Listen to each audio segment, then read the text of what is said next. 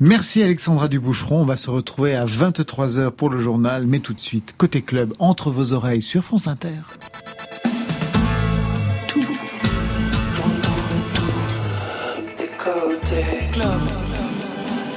Vous êtes ici Bonsoir à toutes et à tous et bienvenue, c'est Côté Club, le direct musical chaque jour, 22h, 23h. Vous avez rendez-vous avec le meilleur de la scène française et plus si affinité. Bienvenue au studio 621 de la Maison de la Radio et de la Musique. On remet le son ce soir avec Parawan et Salomé Leclerc. Bonsoir à vous deux. Bonsoir. Bonsoir à vous. Parawan, c'est un retour sur votre histoire que vous travaillez en trois temps, un film, un disque et un live, avec ce projet familial au titre qui fait peur, Spectre, Sanity, Madness and the Family, tout un programme, on dirait moi, sur un divan d'analyse.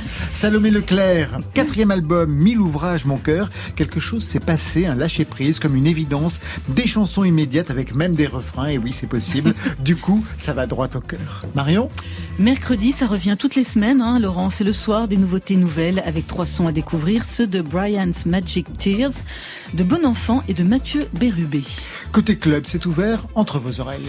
Côté club, Laurent Goumard sur France Inter. Et on ouvre avec les vertiges musicaux de Malik Judy qui a sorti un troisième album superbe. On en a parlé ici il y a quelques jours.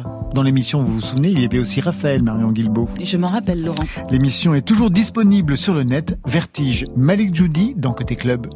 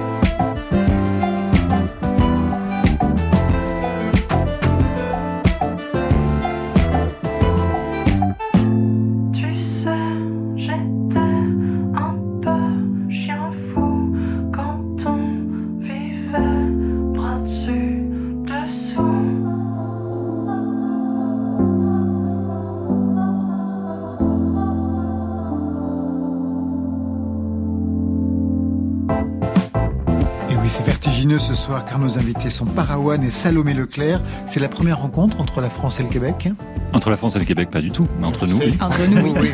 Vous avez déjà joué au Québec? Oui, oui, bien sûr. Dans quel cadre? Euh, Le Meg Festival, par exemple. je suis allé de manière générale. En fait, on avait un groupe de rap qui s'appelait TTC et qui a eu un petit succès local euh, au Québec il y, a, il y a 15 ans. Donc voilà, on a été souvent là-bas. Les gens se demandent, mais qui parle, puisque je les ai pas présentés? Ceux qui auront raté le générique. C'est Parawan qui vient de parler. C'est Salomé Leclerc. Salomé Leclerc, d'ailleurs, comment va le Québec au niveau de la crise sanitaire? Est-ce que c'est la même chose qu'ici? Ça sent mieux. Les, les, euh, le nombre de cas descend tranquillement. Euh, les gens respectent les, les, euh, les, règles sanitaires. Puis il y a, du, y a de l'espoir. Les salles de spectacle sont réouvertes en partie. Les, les, spectacles se tiennent, les restos sont ouverts, les bars sont ouverts avec la surprésentation de, de, de, la passe sanitaire. Et les clubs? Les clubs aussi. Ah, les clubs aussi. Ouais. Parawan, 20 ans de musique euh, enregistrée. Vous, Salomé Leclerc, 10 ans cette année, donc euh, ces deux anniversaires. Parawan, 4 albums électro depuis le premier EP en 2001. Salomé Leclerc, quatrième album cette année. On peut dire que vous êtes Il y en a une qui va plus vite que l'autre. Ben oui, exactement. Ouais, enfin, plutôt folk indie de votre côté. Parawan, des musiques de films associées au cinéma de Céline Sciamma. Vous avez signé un court métrage, mais là, c'est le premier long, et c'est la raison pour laquelle on vous reçoit. Spectre, Sanity, Madness and the Family. Alors ça, c'est le titre générique qui englobe un album, qui englobe un film et qui englobe aussi un live. C'est un sujet que vous aviez travaillé avec le dernier album, Spectre, qui s'appelait Machine of Love and Grace. Le point de départ était une enquête autour d'un secret de famille et de la figure du père. Vous aviez sorti l'album donc avant le film, on vous avait reçu euh, au mois de mai, quelque chose comme ça. Pour quelles raisons vous aviez choisi d'avoir euh, ces différentes stratégies de lancement au niveau médiatique? Alors, euh, premièrement, il y a, ça a été un peu imposé, on vient d'en parler, par la crise sanitaire, puisque Ouais. de toute façon, synchroniser les montres, c'est déjà difficile. Alors, entre le monde du cinéma, de la musique et du spectacle, surtout dans une période comme ça, c'est dur. Et en fait, ça nous a imposé, à, ça nous a forcé à réfléchir à comment sortir ces objets. Et c'était pas mal de sortir le disque avant, et je vous remercie d'avoir tenu parole. Vous m'aviez dit que vous alliez m'inviter pour parler du film quand il sortait. Et euh, en fait, du coup, le, le fait de sortir un disque un peu mystérieux, dont on ne comprend pas tout euh, pour l'instant, et puis arriver ensuite avec un film qui explicite les origines, ça nous semblait assez excitant et ça nous semblait donner euh, de la valeur à chacun. Et l'idée, euh, vu que j'ai étudié le cinéma mais que j'ai beaucoup pratiqué La la, Fémis, musique, ouais. voilà, euh, l'idée c'était de pas faire un demi-film, un demi-disque ou une sorte de concept hybride, mais de d'accorder à chaque œuvre euh, sa, sa forme pleine. Voilà, donc un vrai disque et puis un vrai film entre guillemets. Je sais pas si vrai ça existe. Ah, si, si, c'est vrai. Et un, un vrai live, voilà.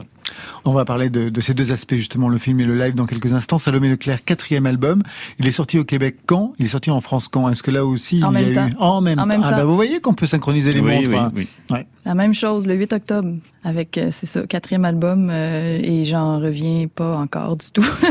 Pourquoi vous n'en revenez pas C'est C'est-à-dire? ben, c'est- c'est beaucoup. On dirait qu'au premier, ben, c'est- naturel, t'en fais un. Puis au deuxième, t'as encore quelques chansons. Puis là, ben, je suis rendue au quatrième album, ça fait dix ans. C'est comme si je... Dans les derniers jours, avec ce lancement-là, cette sortie-là, je réalise un peu où je suis rendue, puis euh, ça me fait ça me fait plaisir de réaliser ça. Est-ce que vous avez le sentiment qu'il y a une réception différente, justement, pour ce quatrième album?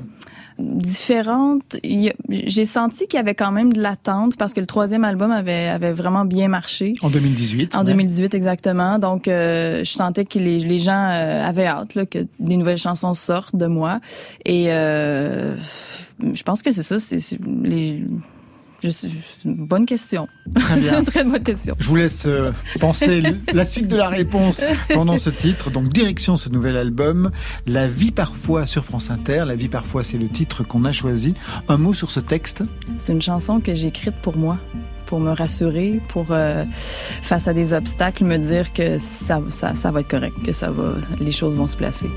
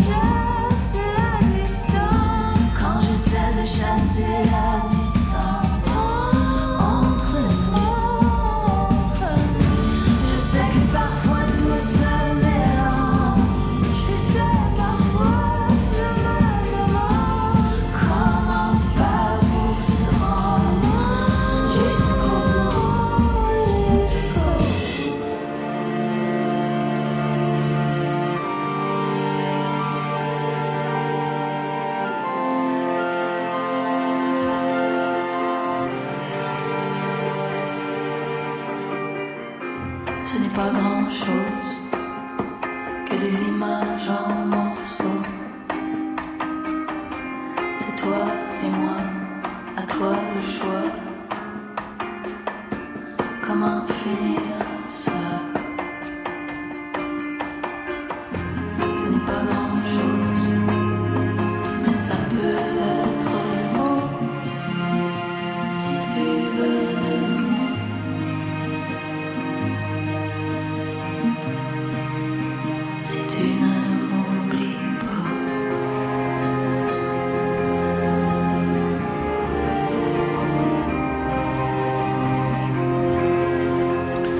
Vie parfois, un extrait de Mille ouvrages, mon cœur, votre quatrième album Salomé Leclerc, répertoire folk, alternatif, aux arrangements ambitieux, on va y retourner, on va y revenir. Mille ouvrages, mon cœur, la tournure est étrange. C'est beau, hein, par Ben contre. ouais, c'est beau. Mais l'ouvrage Mon cœur, euh, pour plein de raisons, parce que je trouve que c'est une représentation du travail que j'y ai mis, travail manuel, travail de me lever le matin, d'écrire les chansons. Je me suis vraiment imposé une, une routine de travail pour écrire ce disque-là, et ça a fonctionné.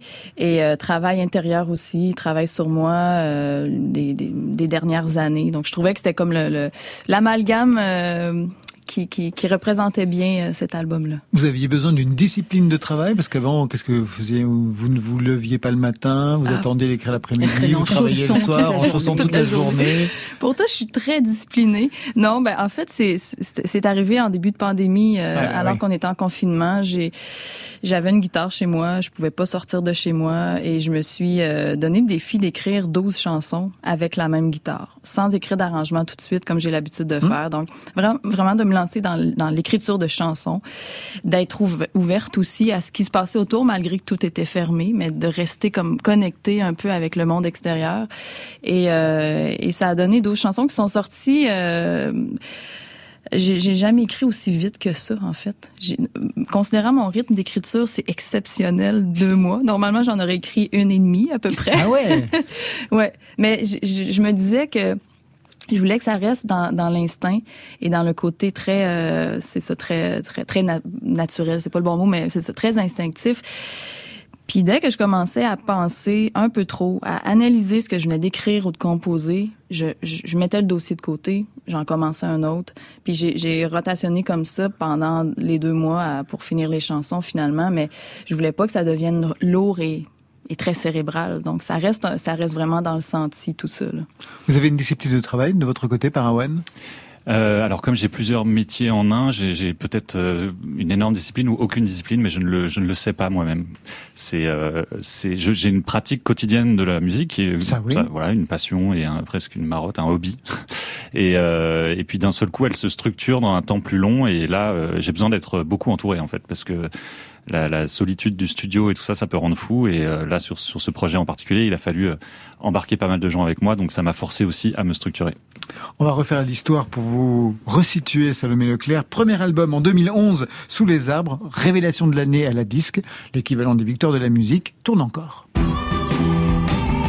Sur de mes pas, je prends le large, les idées un peu moins sages. Je marcherai sans peine sur les eaux, mettrai la nuit au tombeau. Que je sois seule, que je sois folle, que je ris bien ou que je grogne, il y aura toujours sur ma peau blanche mes détours et absences. Tourne encore. C'est toujours étrange de se réécouter dix ans plus tard. hein. Ça n'a pas de bon sens. C'est vrai? Ça n'a pas de bon sens. Vous ne vous réécoutez jamais? Euh, non, je, je me ré- en fait, il y a pas longtemps, j'ai repassé tous mes albums un après l'autre pour juste voir un peu où j'en étais rendu puis euh, j'ai du recul donc voir comment c'était. Je- J'en reviens pas de ma voix à cette époque-là. Vous la trouvez comment, votre voix? Je la trouve euh, je, je la trouve filtrée. Ah, C'est c'est drôle à dire, mais je la trouve filtrée. Il y a, je pense que euh, avec le temps, en fait, ce que j'ai réalisé beaucoup avec cette écoute-là des albums de, de- un après l'autre, c'est que je, je, je me révèle plus, puis il y a plus de présence dans les derniers albums, dans les dernières chansons, comme si je voulais justement, comme si je je, je, je vivais plus les paroles, plus le texte, plus les images. Euh, bon, c'est correct, c'est un, Ah super oui? beau point de départ, mais euh, ça me fait euh, quand même drôle de réécouter ça. quelle chanteuse vous étiez justement en 2011 Quel était le son qui vous identifiait? Ah, euh. C'est drôle parce que mes influences ont beaucoup, beaucoup changé entre temps. Euh, à cette époque-là, j'écoutais beaucoup de Camille, j'écoutais beaucoup de ben, Émilie Loiseau. Émilie Loiseau qui, avait travaillé sur l'album, bien oui, sûr. qui a réalisé l'album. Euh, J'étais très dans j'écrivais des chansons lentes. Je, je, laissais vraiment les chansons se déposer. Euh, c'est ce que j'ai remarqué aussi sur ce, disque-là. Les chansons prennent du temps. Euh, puis, je trouve que c'est une qualité. Moi, aujourd'hui, j'aurais peut-être coupé les choses un, peu plus drastiquement, mais euh, j'ai aimé l'audace que j'ai eue à cette époque-là. Donc, je laissais les choses se déposer, puis. Puis je vivais beaucoup de beaucoup la nostalgie dans les chansons aussi. Beaucoup, je pense, que c'était plus lourd qu'aujourd'hui. Il y a eu donc un second album, bien entendu. Le troisième arrive en 2018, Les choses extérieures, ton équilibre.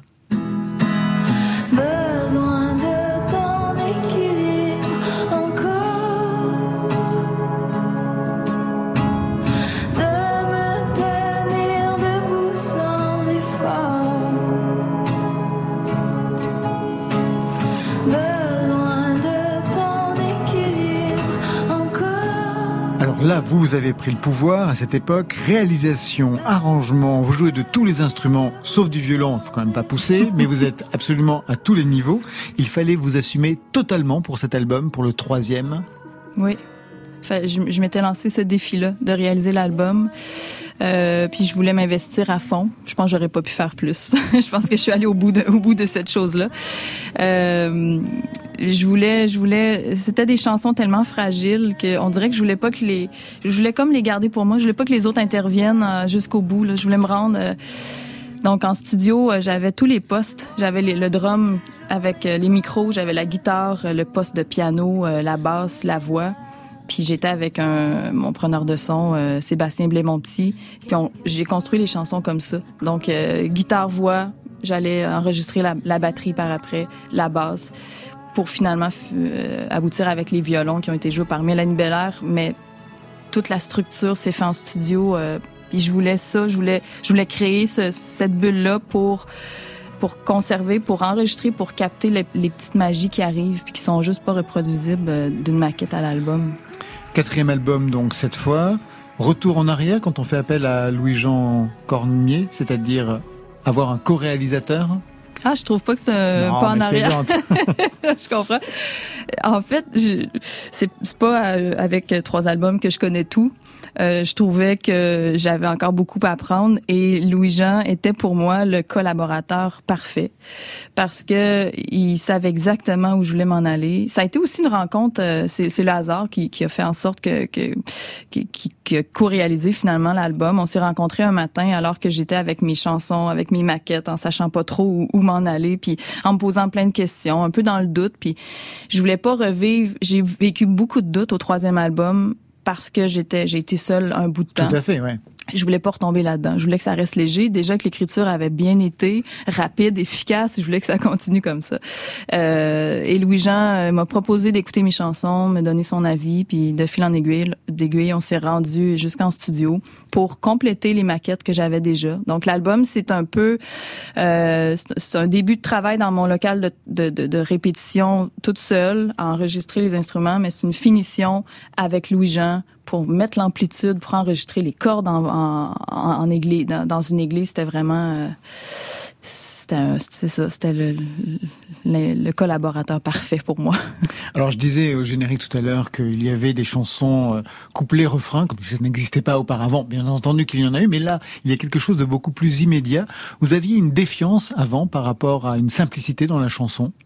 En fait, j'ai compris avec ton équilibre qu'on vient d'entendre J'étais à un spectacle une fois, c'était la chanson du rappel. J'ai chanté cette chanson-là, euh, guitare-voix.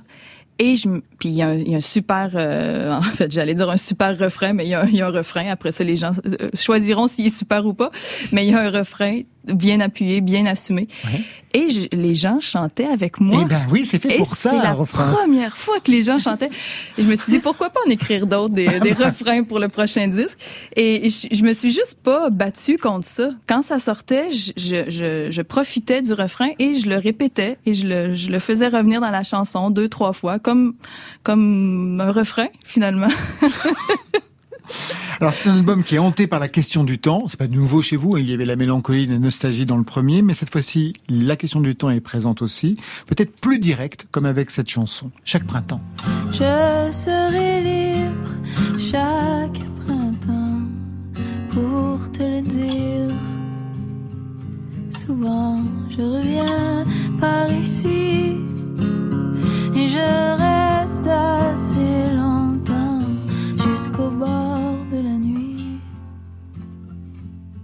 Je serai libre chaque printemps. Vous serez libre chaque printemps pour aller voir qui? Et ce par ici, c'est où? Ah, c'est une chanson pour mon grand-père qui est décédé. Puis c'est une chanson en sa mémoire. Puis quand j'ai écrit cette chanson-là, je, revo- je- je- en fait, je- quand je l'ai écrite et à chaque fois que je la réécoute, je vois le parce qu'on je, je viens d'un petit village euh, où mon grand-père restait à trois maisons de, de celle de chez mes parents. Fait que pour puis c'est dans, dans le fond d'un rang. Donc moi quand j'entends Dans le fond d'un quoi? d'un rang, d'un rang, rang. d'une rue, un Ah, d'une rue Ah. Parce qu'on cherchait Le dit, oh. Au Québec, les, les rangs sont, sont plus petits. D'accord. C'est plus petit que les rues. D'une ruelle alors. Une rue. Ah, ben, euh, c'est très euh, dans la nature, disons. D'accord. Donc, une rue dans la nature. Et euh, je revois cette place-là. Je revois mon, ma place d'enfance où j'ai grandi, où j'ai euh, vécu euh, à côté de mon grand-père. euh, Et, et voilà, c'est une visite euh, chez lui un peu. Il y avait une place pour la musique dans cette famille? Complètement. Depuis euh, depuis que j'ai 10 ans. En fait, depuis toujours, mais depuis que j'ai 10 ans, euh, euh, j'avais une batterie à l'âge de 10 ans. Mes parents m'ont acheté une batterie. Quelle idée euh, folle, mais euh, mais oui, j'ai toujours écouté de la musique. J'ai toujours été encouragée. euh, dans ça, ils m'ont jamais dit tu feras jamais de tu feras jamais carrière en musique là. au contraire et même ils, ils m'encouragent encore c'est tellement drôle de voir ça aujourd'hui même dix ans plus tard Il y avait des musiciens dans la famille? Il y avait des musiciens. Euh, mon grand-père, justement, il jouait du violon, jouait de l'accordéon. Ma grand-mère jouait de la guitare. Mes parents, rien du tout. Et là, l'autre génération, donc moi, mes deux frères, qui ont qui font pas carrière en musique, mais jouent jouent aussi de la musique, jouent des instruments. Chez vous, il y avait comme ça une appétence pour la musique aussi, Parawan Oui, tout à fait. Je suis d'une famille euh, nombreuse, comme il est dit dans ce film. Ouais, on va frères- parler dans quelques et instants. sœurs. Bah oui, Et, et le beaucoup cadet. de gens, euh, j'étais le cadet, ouais. Mm. Et beaucoup de gens jouaient de- des instruments. J'ai une grand-mère qui était quand même bonne pianiste. Et voilà. Oui, oui. Et vous, vous jouiez de quoi, enfant? J'apprenais péniblement du piano et j'ai abandonné complètement. Voilà. Et du solfège. Ouais, ouais. Bah, j'ai repris bien plus tard, mais voilà, le, le mal était fait. Est-ce que vos parents, c'était du genre de parents à offrir des batteries à leurs enfants? Non, Ah non. bah, va, ils j'avais un un grand frère qui avait une batterie, j'étais très jaloux, ça me fascinait cet instrument. C'est quand même un super premier instrument à avoir. Ouais. Cette enfance dans les bois, qu'est-ce qu'il en reste aujourd'hui, Salomé Leclerc? Il en reste que j'ai besoin d'y retourner euh, souvent. Euh, il en reste que cet, cet espace-là, j'en ai besoin. Cette connexion avec la nature, je- ça fait partie de moi. Donc, euh, puis je, je le réalise encore plus. Là, je suis établie à Montréal, mais il je suis toujours en deux chaises, on dirait. Il y a, il y a une partie de moi qui qui veut qui veut éventuellement peut-être pas nécessairement se, se- s'établir par là-bas, mais au moins avoir une connexion euh, directe avec la nature. Avant de regagner la nature et Montréal, je crois que c'est demain, c'est ça que vous repartez Oui, déjà. Vous restez encore avec nous, euh, Salomé Leclerc, Parawan aussi, bien sûr. Marion a des nouveautés nouvelles à partager, mais tout de suite, je vous demande de vous plier. Oui, vous plier sous le poids de l'existence. C'est signé Émilie Loiseau, que vous connaissez bien, justement, Salomé Leclerc, parce que vous l'aviez associé à la réalisation du premier album en 2011. Pour quelle raison, d'ailleurs, la québécoise que vous étiez, et que vous êtes encore, était allée chercher une française? Je sais que vous étiez sur le même label, tôt ou tard, mais pour quelle raison fallait-il Émilie Loiseau pour le premier album? Par admiration parce que j'écoutais beaucoup sa musique et euh, et c'est une idée folle qui m'était venue me disant que ça se pourrait jamais. Puis finalement en meeting j'ai proposé l'idée. Et euh, ma maison de disques audiogramme a accroché complètement. Puis on s'est lancé là-dedans. Fait que c'est une question de, de, de, de volonté. Puis heureusement Émilie aussi avait le temps avait l'intérêt aussi. J'ai rencontré des personnes super parce que j'ai travaillé avec ces, ces musiciens.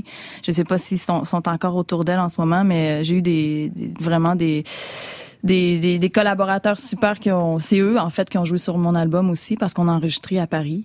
Donc euh, c'est pas mal comme euh, expérience de premier album. Le poids de l'existence, une balade piano-voix écrite après les attentats du 13 novembre. Le procès se tient actuellement. Les paroles sont parfois des actes sur France Inter. Te souviens-tu des heures que nous passions ensemble dans la douceur du soir?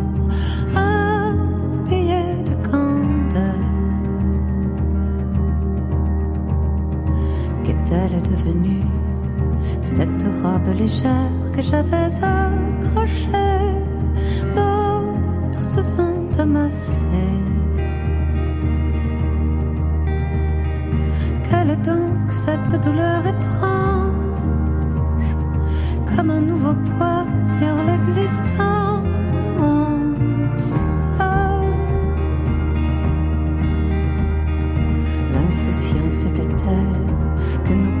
Pensions ensemble soulever de nos mains le monde qui semblait éternel. Nos enfants seraient beaux, ils auraient devant eux de splendides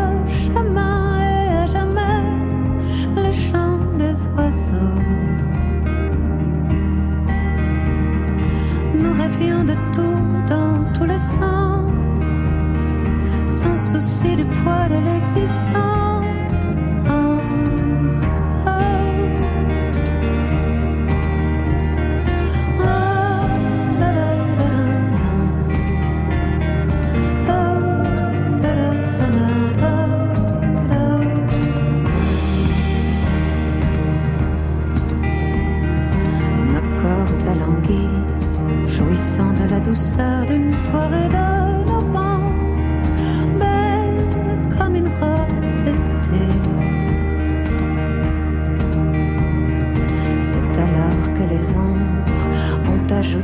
Nos êtres cette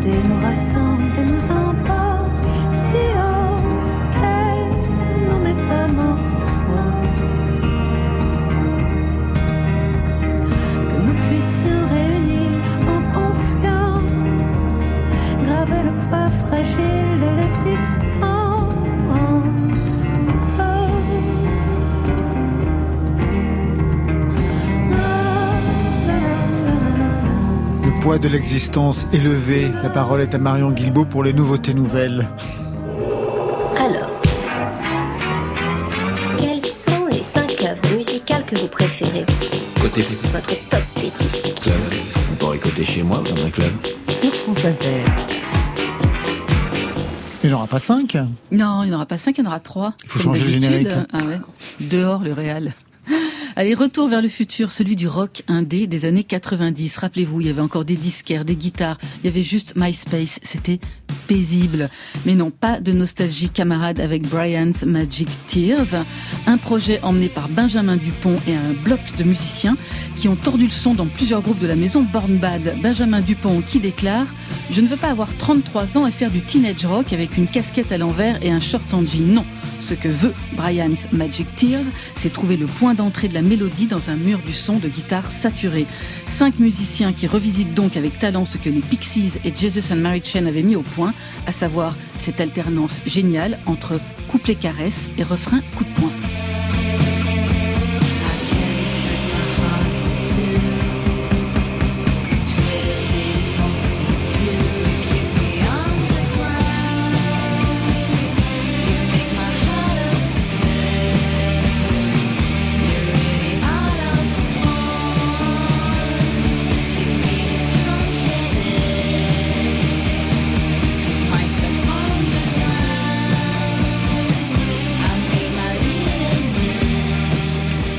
Madeleine, c'est celle du groupe québécois Bon Enfant. Eux, ils nous baladent dans les 70s. Bon enfant, duo transformé en quintette, très remarqué avec un premier disque éponyme. Un disque qui rassemblait les fans de tie and de disco anatolien, de rock saharien et de voix à la Nancy Sinatra et qui s'est trouvé fort dépourvu quand la pandémie fut venue. Fini les concerts, retour à la maison, gueule de bois et déprime à la clé. Nos beaux enfants ont choisi de s'isoler complètement, de rebrancher les amplis, de déboucher quelques bouteilles quand même et de se remettre à l'écriture. Et voilà un disque de pandémie où le virus n'est jamais On sent que le groupe en a profité pour réviser ses classiques, Fleetwood Mac, comme la chanson québécoise des années 70, celle de Louise Forestier. Et là aussi, comme Brian Magic Tears, ils esquivent le pur pastiche pour proposer un rock keb, comme ils disent, perméable et ouvert.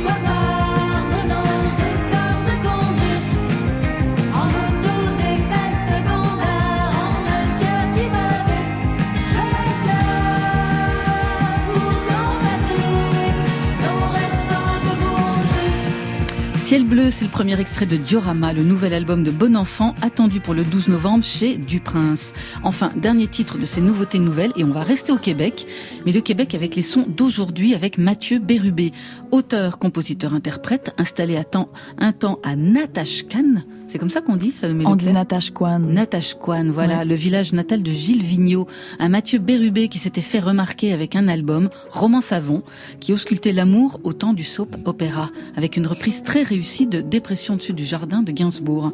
Son nouveau disque Coucou sortira dans quelques semaines. Premier titre, c'est Minute, un titre sur lequel il a joué de ses instruments comme s'il faisait de l'échantillonnage. Il est épaulé par l'excellent Jesse McCormack, un titre où on retrouve sa voix de baryton au tonus traînant, comme il dit, un minute où se joue une pop décalée et sensuelle. L'eau par la gouttière. Coup de pagaie dans le gazon. On se croirait à la rivière.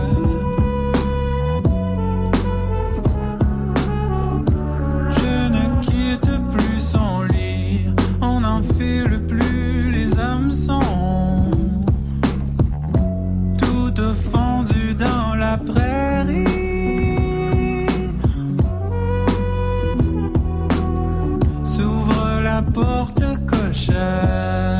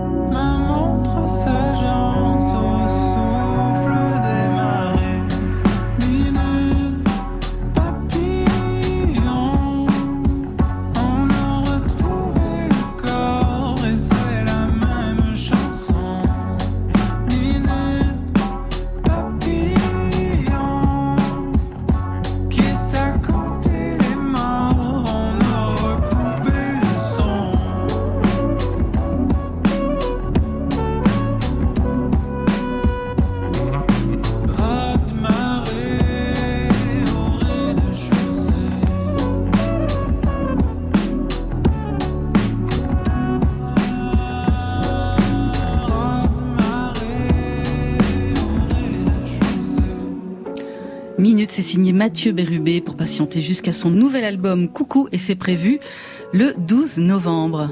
Salomé Leclerc Parawan, un commentaire sur ce que vous avez entendu dans ces nouveautés nouvelles Ah, c'est drôle, il faut que je, que je vienne jusqu'ici pour découvrir le nouveau.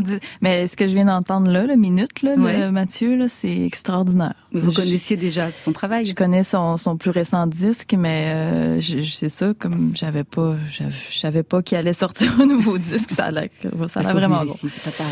Parawan Oui, moi j'ai adoré la production et le son des, deux- des trois morceaux et donc euh, bah, c'est aussi euh, mon métier qui me force à écouter ça en particulièrement, mais j'ai trouvé que ça sonnait particulièrement bien, ouais, très beau.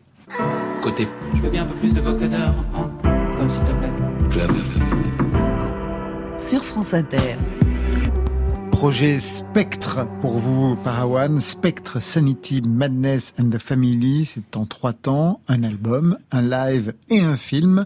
Un film qui sort aujourd'hui en salle. Vous en signez aussi la musique. On y suit Jean. Il est le cadet d'une famille nombreuse qui a suivi un maître spirituel dans une communauté. Un jour, il reçoit une cassette de sa sœur. Il est question d'un secret de famille. En fait, tout est raconté par la bande-annonce. Jean, je voudrais que l'on parle de ce qui s'est passé pendant les vacances. J'ai failli me noyer. Est-ce qu'il y a quelque chose que tu vois sous l'eau? C'est un secret. Mon père avait toujours souffert de mélancolie. Il disparaissait pendant des jours. Mes parents cherchaient de l'aide. C'est comme ça qu'ils ont rencontré Chris. Il est vain de nous réfugier dans l'ombre. On a vécu en communauté pendant des années. J'oublierai jamais cet endroit. Depuis le début, je m'étais interrogé sur le secret de mon père. Jusqu'au jour où j'ai reçu un colis de Tokyo.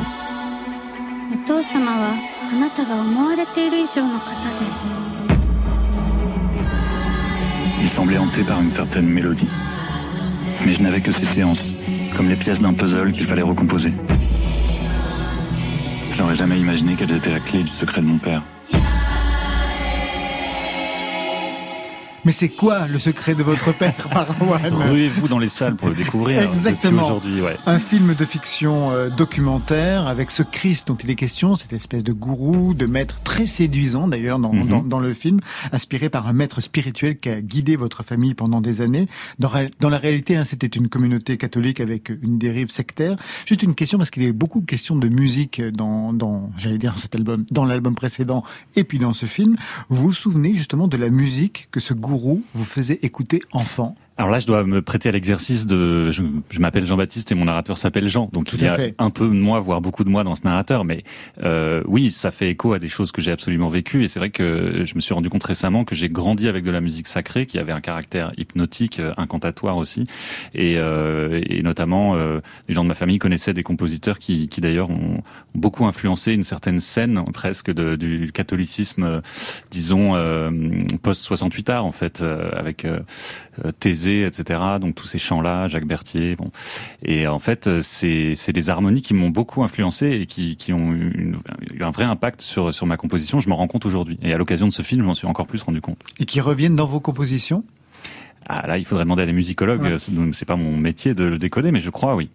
Une musique de gourou, euh, c'est une musique qui fait rentrer les gens en transe, mais de fait, quand on est un musicien qui, comme vous, fait voyager les gens, qui a pu aussi un temps les faire danser, il a une emprise sur eux. Est-ce que vous vous êtes déjà pensé comme un gourou quand Alors, vous avez composé ce film?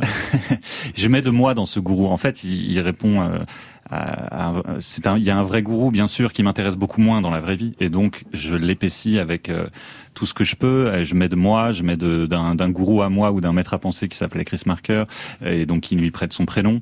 Et donc forcément, Ah, c'est un. ça s'appelle Chris- oui, Chris c'est Marker. c'est une hybridation, c'est une Chris. Marker, qui a connu d'ailleurs votre votre cinéma, qui a connu euh, quelques Oui, quelques été- images que vous aviez déjà tournées. Ça a été mon directeur de fin d'études à la FEMIS en fait, et euh, ça a été un ami, on a correspondu jusqu'à sa mort pratiquement. Et, euh, et donc oui, il y a de tout ça dans, dans Chris. Et je voulais justement que le personnage soit séduisant et aussi par sa pensée, qui propose des choses auxquelles on croit, parce que c'est comme ça qu'on peut raconter l'emprise. C'est euh, en, en faisant part de discours qui peuvent être intrigants, attirants. Et cette famille qui, qui semble souffrir énormément cherche des réponses et ce gourou leur, leur offre sur un plateau tout ce qu'ils souhaitent. Je vais rebondir sur la Fémis. Vous avez fait la Fémis donc euh, beaucoup plus jeune, donc le cinéma était présent dans votre vie, la musique aussi. La musique a pris le pas jusqu'à aujourd'hui. Pourquoi le cinéma a-t-il mis autant de temps à faire surface? Même si vous aviez tourné un court métrage dont il est d'ailleurs question ici dans le film, puisque vous avez réintégré des, des images. Ouais. Euh, oui, c'était déjà un court métrage très autofiction qui était sur l'in- l'internement psychiatrique de ma sœur. Euh, et donc, euh, parce qu'il m'a fa- m'a fallu du temps pour m'autoriser à faire ce film, il m'a fallu du temps pour découvrir ce qu'il y a dans le film, puisque c'est à l'occasion de, la recherche euh, que par pure sérendipité euh, heureuse, j'ai découvert ce secret, ou plutôt on me l'a donné. Et puis euh, le temps de d'accumuler, de sédimenter toute cette matière, cette espèce de corpus géant d'images, parce que ça fait 20 ans, 25 ans que je filme les gens que j'aime et les moments que j'aime, avec toutes les caméras possibles. Ça peut être un iPhone, une Super 8 euh, ou une caméra professionnelle. Donc j'ai accumulé cette espèce de de, de, de, de cerveau euh, alternatif, et puis j'en ai fait un film. A posteriori, quand vous pensez que pendant 20 ans vous avez documenté cette histoire, c'est bien que vous cherchiez quelque chose Mais bien sans sûr, savoir. c'est inconsciemment euh, la, la recherche de réponses à des mystères, à des zones d'ombre de mon enfance, absolument. Vous avez entrepris une analyse. Euh, en faisant ce film, oui. oui, bien sûr, j'ai entrepris une analyse aussi dans la vraie vie. C'est pour ça que ça permet ouais. peut-être de débloquer le film à un moment donné. Bien sûr. On va écouter tout de suite un titre qui s'appelle Ars Nova, mais la version album, Ouais. pas la version, parce qu'il existe aussi la version Ars Nova, version du film. Qui Euh, sort aujourd'hui Qui d'ailleurs. sort aujourd'hui aussi en même temps. Juste une question, dans le film, cette musique intervient à quel moment? Elle intervient à plusieurs moments. Ars Nova, c'est euh, on entend le chant des voix bulgares dans ce morceau. C'est un peu le thème de la mère, euh, la mère, la maman, je veux dire, euh, Irène dans le film, qui, qui est en proie à des à des visions un peu, euh, disons, cauchemardesques. Et, euh, et donc c'est un un morceau un peu prophétique qui, qui annonce la fin d'un monde et la naissance d'un nouveau monde.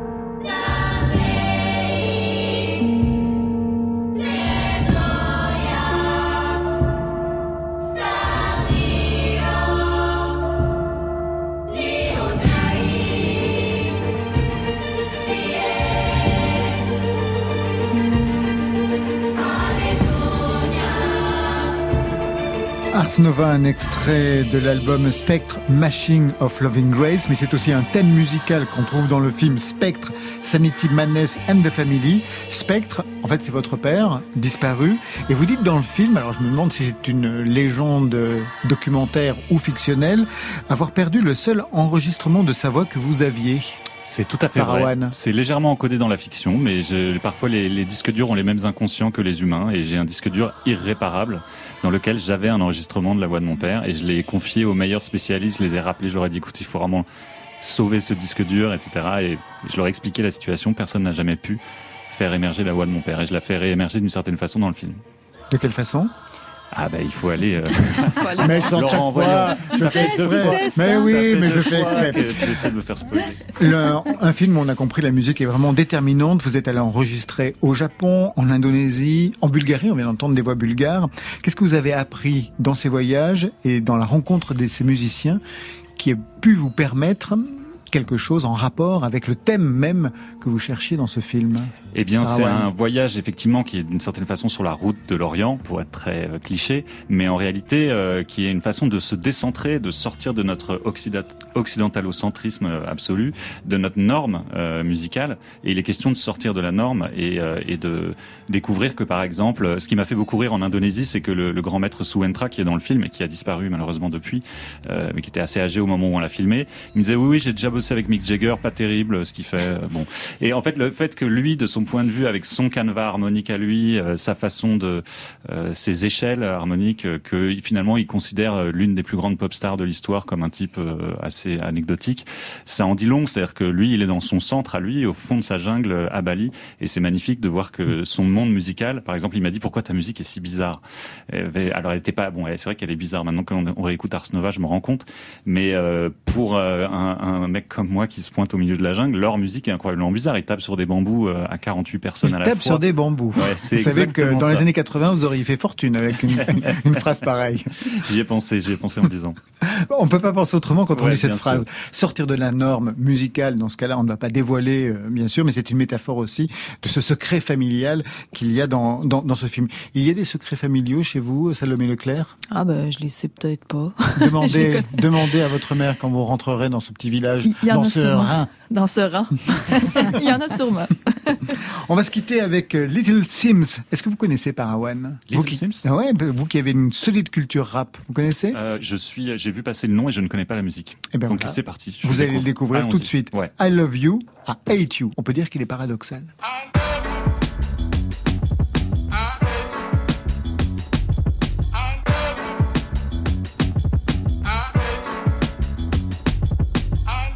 So much, I would give my life for this. If the bullet was the beat, I would probably die for this. How many times did I cry for this? I would hate myself if I didn't at least try for this. What's at stake is bigger than me. Blood, tears, how it stains, can't rid it with ease. What we have in common is our pain. We're given the keys to unlock what it takes to fight for what we believe in. Hard to confront the truth of what you see in the mirror. Some people you inspire and others you trigger. Fighting in blind faith led by the internal voice. You might not wanna do it, but you don't have a choice. Will the pressure take me to new heights or be my demise? Will my intentions coincide with what I advise? The people looking up to me doing everything right. But who am I to tell anyone how to live their life? Your pain threshold will determine if you survive. I'm amazed by it. Lying to myself, pretending I was never faced by it. Maybe cause you're in my DNA, that's why.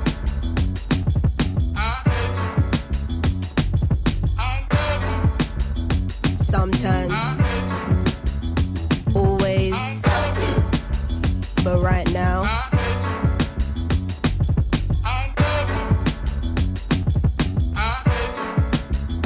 You made the promise to God to be there for your kids. You made a promise to give them a life you didn't live. My ego won't fully allow me to say that I miss you. A woman who hasn't confronted all her daddy issues. The day will come when you gotta find all the answers to your sins.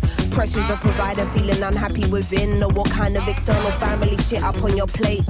But I understand wanting and needing an escape. Too much unsaid, now the silence giving me headaches. Only through speech can we let go of all this dead weight. Even though I'm angry, don't wanna be disrespectful.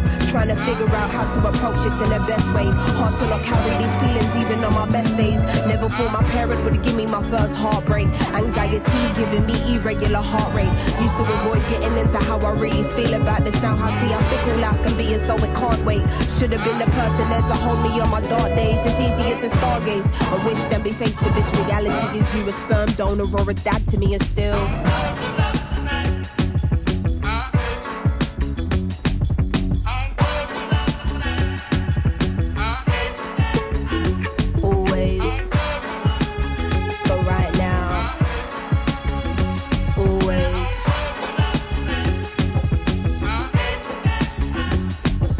You live and learn. The world don't show you no mercy from birth. How do you humanize your hero? Round here, you're only respected if earned. Half-hearted stories can't let your guard down. To get to Nirvana, where do you start out? Angry cause they don't meet your unrealistic standards. Then you realize that they're human and you calm down. Sometimes I'm unbalanced and I think, raw, why am I losing my steps? Lately I'm paranoid, I feel my life is a mess. I'm just using my voice, hope it will have an effect. He was just once a boy, often I seem to forget. Looking at Polaroids, a picture secretly kept. You know what was destroyed, but you don't know what was left. Trying to phase out the noise of all you hear in your head. Everything is a choice and anything can be said. Is you missing the point? Are you just hearing me vent? Or is you in understanding, knowing my words will connect? I keep you in my prayers, cause life is short as we know. Every mistake you make should contribute to your growth. What you choose to avoid will probably come in your dreams. I'm not forgiven for you, man, I'm forgiven for me, and. Sometimes.